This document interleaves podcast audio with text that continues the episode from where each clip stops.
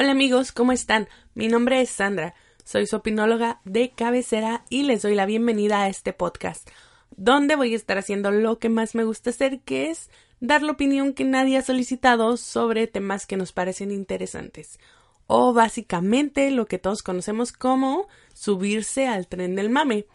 Y bueno, pues el día de hoy vamos a hablar acerca de un tema que me parece muy interesante y que he estado viendo mucho en redes, que es la ansiedad.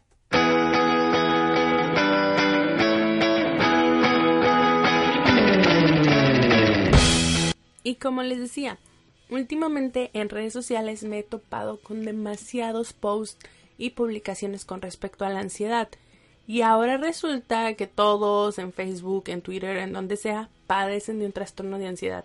Y la verdad es que me parece que en esto sí hemos estado jugando con fuego y minimizando lo que realmente es este padecimiento. Que ojo, no digo que nunca hayan experimentado lo que es la ansiedad. Sin embargo, creo que ya estamos utilizando todo esto a veces como una excusa para zafarnos de responsabilidades e incluso para ganar likes en redes sociales. Les explico. Creo que todos, todos hemos escuchado decir a alguien o a nosotros mismos algo como es que tengo ansiedad, es que me siento bien ansioso, o güey, es que estoy en medio de un ataque de ansiedad. Y, spoiler alert, esta última persona probablemente no está pasando por un ataque de ansiedad en esos momentos. Hay que dejar de etiquetarnos dentro de un trastorno psicológico que no padecemos y mejor dejémosle ese trabajo a un profesional de la salud mental. Y ya sé, ya sé que van a decir, no le voy a ir a pagar a alguien para que me diga que estoy loco, pero sí, es que se necesita, se necesita que alguien certificado nos diga si estamos locos o no. No podemos ir por la vida diciéndolo nada más porque sí. Y sí, ya sé que cualquier psicólogo que se llame como tal y que sea un profesional no te va a decir que estás loco literalmente con esa palabra, pero sí es importante que vayamos, nos hagamos un chequeo así como cuando vamos al doctor para que nos digan qué está pasando con nosotros, qué estamos teniendo y no podemos nosotros agarrar y decir tengo diabetes nada más porque yo me imagino que tengo diabetes. Es importante irnos a checar. Ya esclarecido esto, continuemos. Y ustedes me dirán ahora, ¿qué rayos es la ansiedad entonces, Sandra? Y yo les diré, pues sigan escuchando el podcast para que lo averigüen. A eso vamos. Según el National Institute of Mental Health o el Instituto Nacional de Salud Mental de Estados Unidos, la ansiedad es una sensación de preocupación nerviosismo, inquietud y aprensión que puede estar acompañada por una conducta compulsiva. O sea que sí, eso que sentías cuando tu profe de matemáticas de la prepa te entregaba un examen kilométrico que tenías que resolver en 30 minutos y sacar calificación perfecta porque si no te ibas a volver a llevar la materia extraordinario y tu mamá te iba a estar esperando con la chancla y te iba a poner a hacer trabajos forzados y empezabas a sentir palpitaciones, a sudar frío, a comerte las uñas y ya, profe, porfa, porfa, porfa, no me repruebe otra vez, le juro que ahora sí le voy a echar ganas.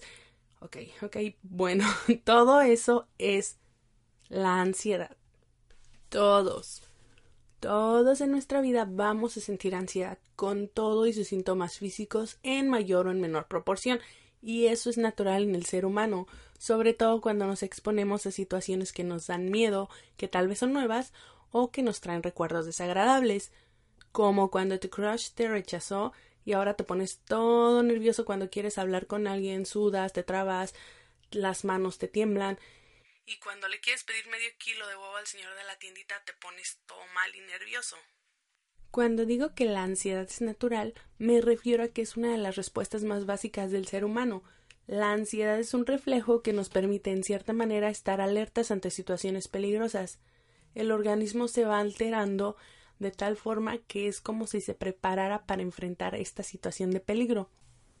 Sentir ansiedad es muy común y se puede dar por múltiples razones. Algunas de verdad son inimaginables. Y para muestra estuve preguntando en Facebook a varias personas sobre sus experiencias con la ansiedad y muchas me, muchas me decían cosas inimaginables, o sea, van desde gente que me decía es que vi una araña en el baño y eso me provocó un momento de shock, de ansiedad, me sentía muy mal, hasta personas que me dicen a mí me da ansiedad porque no sé qué voy a hacer mañana de comer.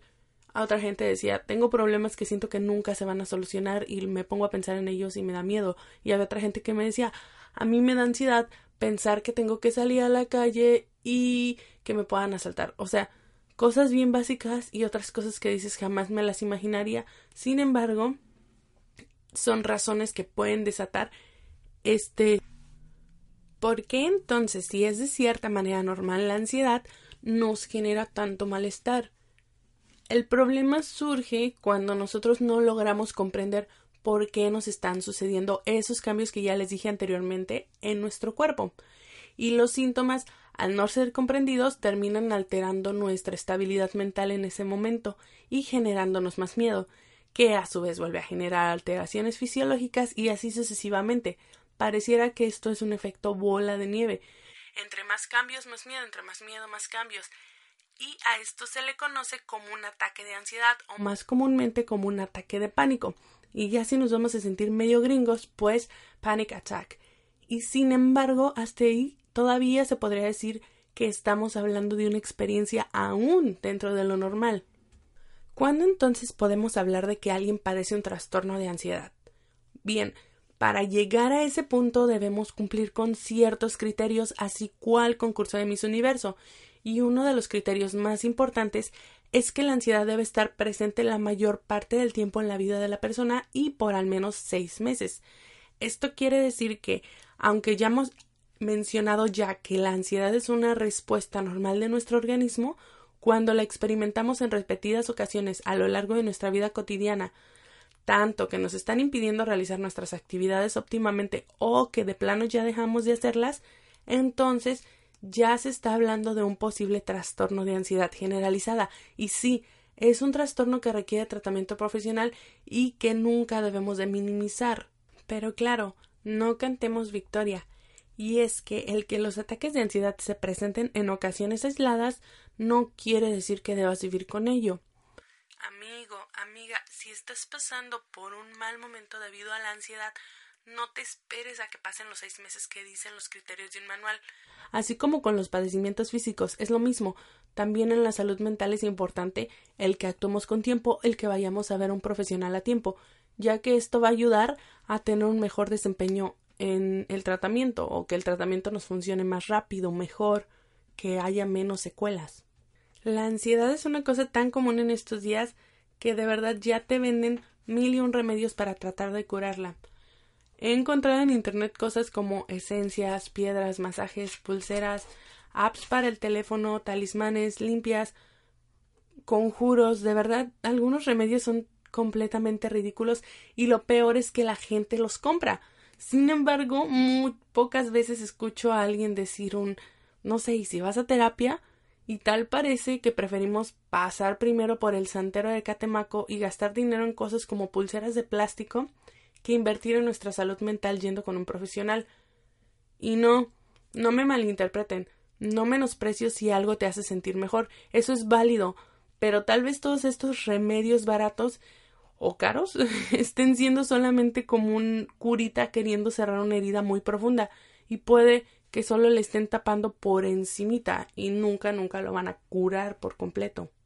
Ok, ya después del regaño sí me gustaría decirte por favor si estás pasando por un momento como los que mencioné anteriormente, no te lo guardes, no te esperes a que todo esto evolucione hasta un trastorno que te haga alejarte de tus metas, de tus seres queridos, que te destruya, que destruya tu estabilidad. Hay que perderle el miedo al ir al psicólogo, hay que enterrar todos estos tabúes que ir al psicólogo conlleva.